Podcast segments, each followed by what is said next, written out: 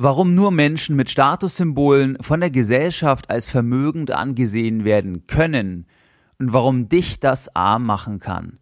Podcast Folge Nummer 121. Herzlich willkommen bei Geldbildung, der wöchentliche Finanzpodcast zu Themen rund um Börse und Kapitalmarkt. Erst die Bildung über Geld ermöglicht die Bildung von Geld. Es begrüßt dich der Moderator Stefan Obersteller. Herzlich willkommen bei Geldbildung. Schön, dass du wieder dabei bist. Bevor wir direkt in die heutige Podcast-Folge einsteigen, hätte ich eine kleine Bitte an dich. Wenn dir mein Podcast gefällt, wenn du nützliche Informationen aus diesem Format für dich rausziehen kannst, dann würde ich mich über eine 5-Sterne-Rezension bei iTunes freuen. Diese Rezensionen stellen sicher, dass der Podcast weiterhin kostenfrei bleibt dass ich den Podcast auch weiterhin betreiben kann und die Rezensionen helfen mir im Ranking nach oben zu kommen und dementsprechend noch mehr Menschen mit kostenfreier Geldbildung über diesen Podcast zu erreichen. Du kannst mir am einfachsten eine Rezension schreiben, indem du auf Suchen klickst, dann Geldbildung eingibst und dann müsste mein Podcast erscheinen, inklusive einem kleinen Reiter Rezension und genau dort kannst du eine Bewertung abgeben. In der heutigen Podcast Folge Nummer 121 möchte ich mit dir über das Thema Statussymbole sprechen und warum nur Statussymbole im Prinzip Leute vermögend machen im Außen.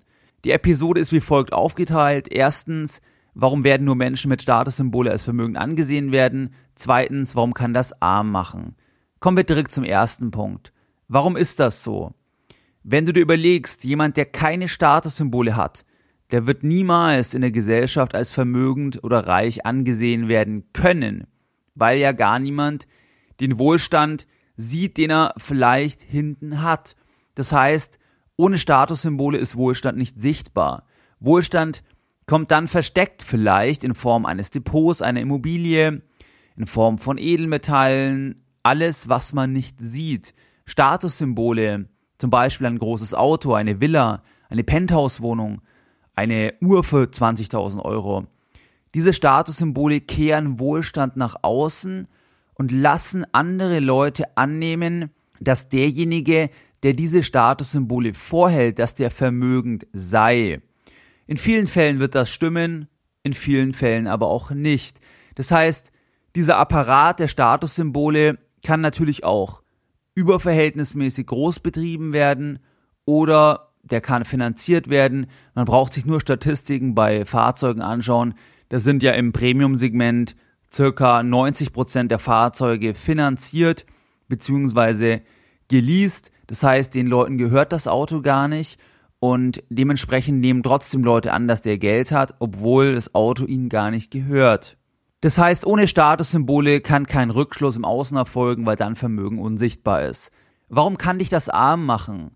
Das kann dich arm machen, weil das dazu führen kann, dass du überverhältnismäßig viel in Statussymbole investierst und dadurch im Prinzip dein Vermögen abbaust oder kein Vermögen mehr hast, weil du alles in Autos investierst oder Uhren, Kleidung, Urlaube, einfach um nach außen so ein Rundum-Package irgendwo zu suggerieren.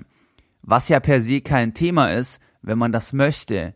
Ich glaube nur viele bauen sich da einen Apparat auf, der dann immer weiter bespielt werden muss, damit im Prinzip die Show weitergeht, auch im eigenen sozialen Umfeld und man das Gesicht sozusagen nicht verliert. Und es kommt dazu, dass auch sozialer Druck natürlich sich aufbauen kann, der dich unter Druck setzt, dort mitzumachen. Kauft euch doch ein Auto, ein neues, ein größeres, ein Luxusauto, ein Sportwagen. Kauft euch doch endlich eine Wohnung, ein Haus, ihr habt doch das Geld jetzt. Es wird hier oft nicht verstanden, dass Statussymbole oder das, was die Gesellschaft als vermögend ansieht, dass das Luxusdinge sind, dass das Dinge sind, die man machen kann, aber die aus meiner Sicht ein i-Tüpfelchen sind, wenn man bereits wirklich sehr, sehr gut finanziell aufgestellt ist. Und häufig ist es ja genau andersherum. Wenn Geld vorhanden ist, wird das Geld sofort in Statussymbole investiert und dadurch ist man eigentlich wieder arm im Prinzip. Und das ist einfach ein wichtiger Punkt, dessen solltest du dir bewusst sein, damit du eine richtige oder eine bewusste Entscheidung treffen kannst. Weil wie gesagt, es kann jeder leben, machen, kaufen, was er möchte. Und man kann auch alles finanzieren, ist gar kein Thema. Muss jeder selber wissen. Ich glaube nur, dass sich da viele selber in die Tasche lügen und sich einfach hier einen Apparat aufbauen, der sie insbesondere sehr, sehr unfrei macht und sie zwar im Außen dann als vermögend angesehen werden, aber sie letztlich vollständig abhängig sind. Und wenn man das nicht bewusst macht, dann ist das schade, weil es ja auch Dinge sind, die sehr, sehr langfristig laufen.